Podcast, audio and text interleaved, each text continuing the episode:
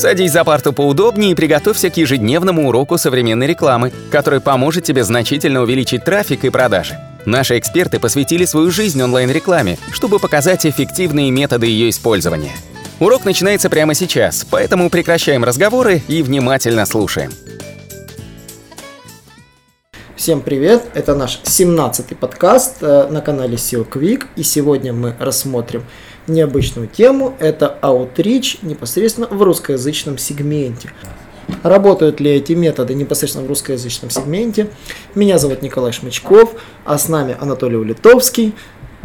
И мы сегодня обсудим именно непосредственно Outreach в русскоязычном сегменте, работает ли он вообще, потому что на самом-то деле многие считает, что Outreach это больше западная тема и в русскоязычном сегменте это не работает, что необходимо продвигаться биржами ссылок.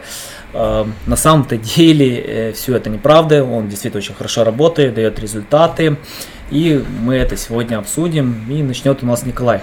Да, добрый день еще раз. А, сегодня мы поговорим непосредственно про методы аутрича в русскоязычном сегменте. Я знаю, что на самом деле сейчас обсуждают только два основных метода, но Анатолий может добавить еще несколько. В первую очередь это гостевой постинг, второе это scholarship. Гостевой постинг – это простая система, когда вы ищете тех, кто может разместить ваш пост, гостевой пост, с, с целью, чтобы он публиковал ваш текст практически неизменным, сохранив ссылку на ваше авторство, либо ссылки внутри на вашей статье. Гостевые посты помогают непосредственно продвинуть ваш сайт в плане пиара. Вы пиаритесь среди инфо, инфоконтента, который вас размещает. Но мало кто знает про Scholarship. Про Scholarship я хотел непосредственно рассказать в этом подкасте.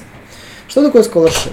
Это зарубежный метод линкбилдинга, популярный был в прошлом и в принципе популярный становится сейчас. Э, метод scholarship э, связан с тем, что вы публикуете у себя социальную программу, в которой часть студентов, которые выиграют ваш конкурс, получают денежный приз, который зачисляется на их э, сайт на сайт университета, на их расчетный счет. То есть, понятно, это оплачивается контрактникам.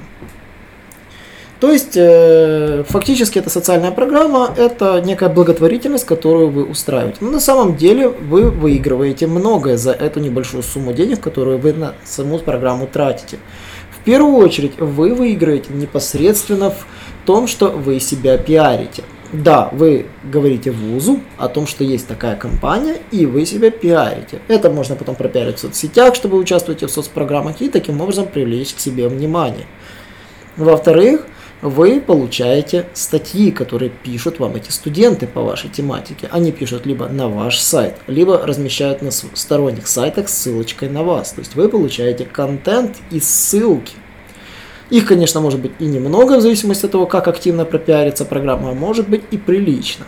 В-третьих, вы получаете огромное количество ссылок с так называемых gov и edu доменов. gov это правительственные, edu это образовательные домены. Конечно, не все вузы имеют такого рода домены, многие расположены в РУ-зоне, ЮА-зоне, но на самом деле часть доменов в этой доменной зоне есть, и вы получаете авторитетные ссылки. Все ссылки, конечно, идут непосредственно на страницу Scholarship, и здесь важно сделать правильную перелинковку, перелинковать эти с этой страницы внутренние ссылки на те разделы, которые нужно вам продвинуть. В итоге вы получаете еще и дополнительно людей, то есть фактически еще и кадровый интерес, потому что вы можете среди как победителей, так и всех остальных участников выбрать потенциально качественных контент-менеджеров на свой сайт.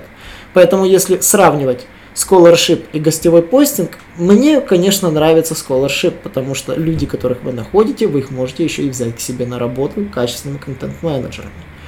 И сейчас я бы хотел, чтобы Анатолий рассказал, возможно, про другие методы линкбилдинга, которые сейчас только-только развиваются в русскоязычном сегменте.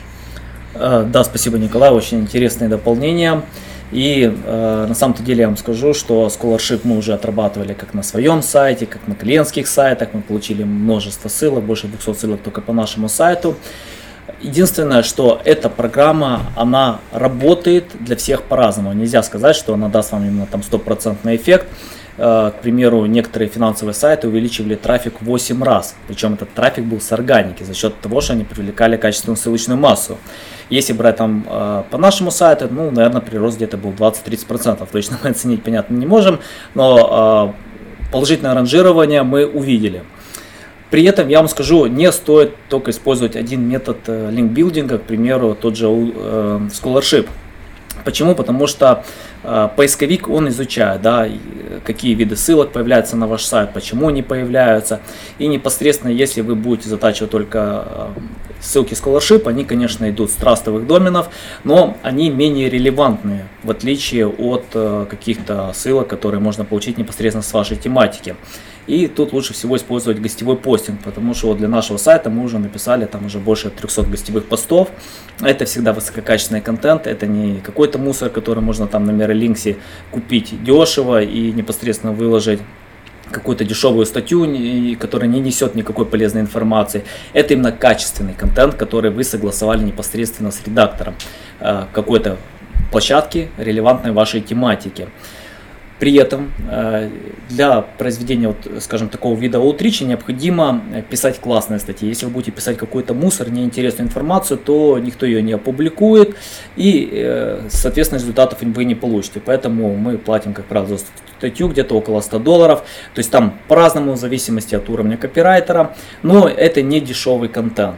После этого редактор все это еще корректирует, смотрит, пересматривает, и дизайнер прорисовывает картинки, мы непосредственно согласовываем с э, площадкой да, необходимость этих статей. Это отнимает много времени, понятное дело, это не Mirrorlinks, где зашел, быстренько выбрал площадку, купил, э, выложил какую-то дешевую статью, но при этом сегодня поисковику важно количество, а не качество. То есть, если вы будете создавать количество, как это было раньше, там прогоны по каталогам, это сегодня не работает.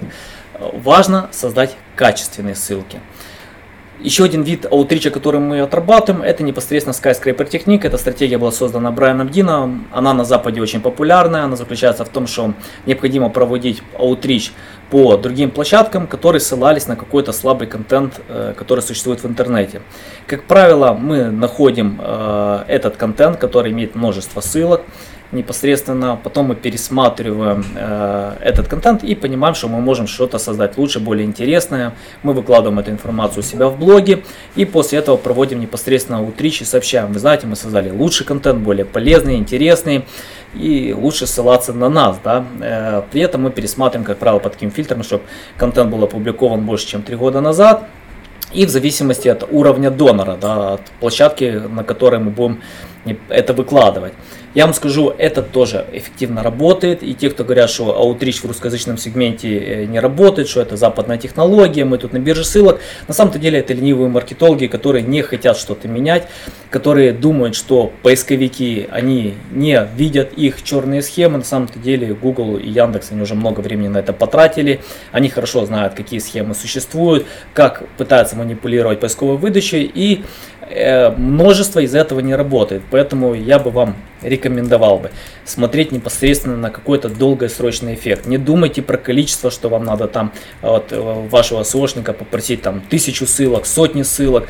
Пусть он вам создаст парочку ссылок. Да, это будет дорого, но это будет качество, это будет то, что давать результаты. Ну, в принципе, это все на сегодня. Николай, у вас есть что добавить? Нет, я думаю, мы рассмотрим еще, возможно, другие методы линкбилдинга, которые существуют уже в следующих подкастах. А также в следующем подкасте мы рассмотрим проблему, сколько времени нужно продвигать сайт. Поэтому оставайтесь с нами и слушайте нас. До свидания.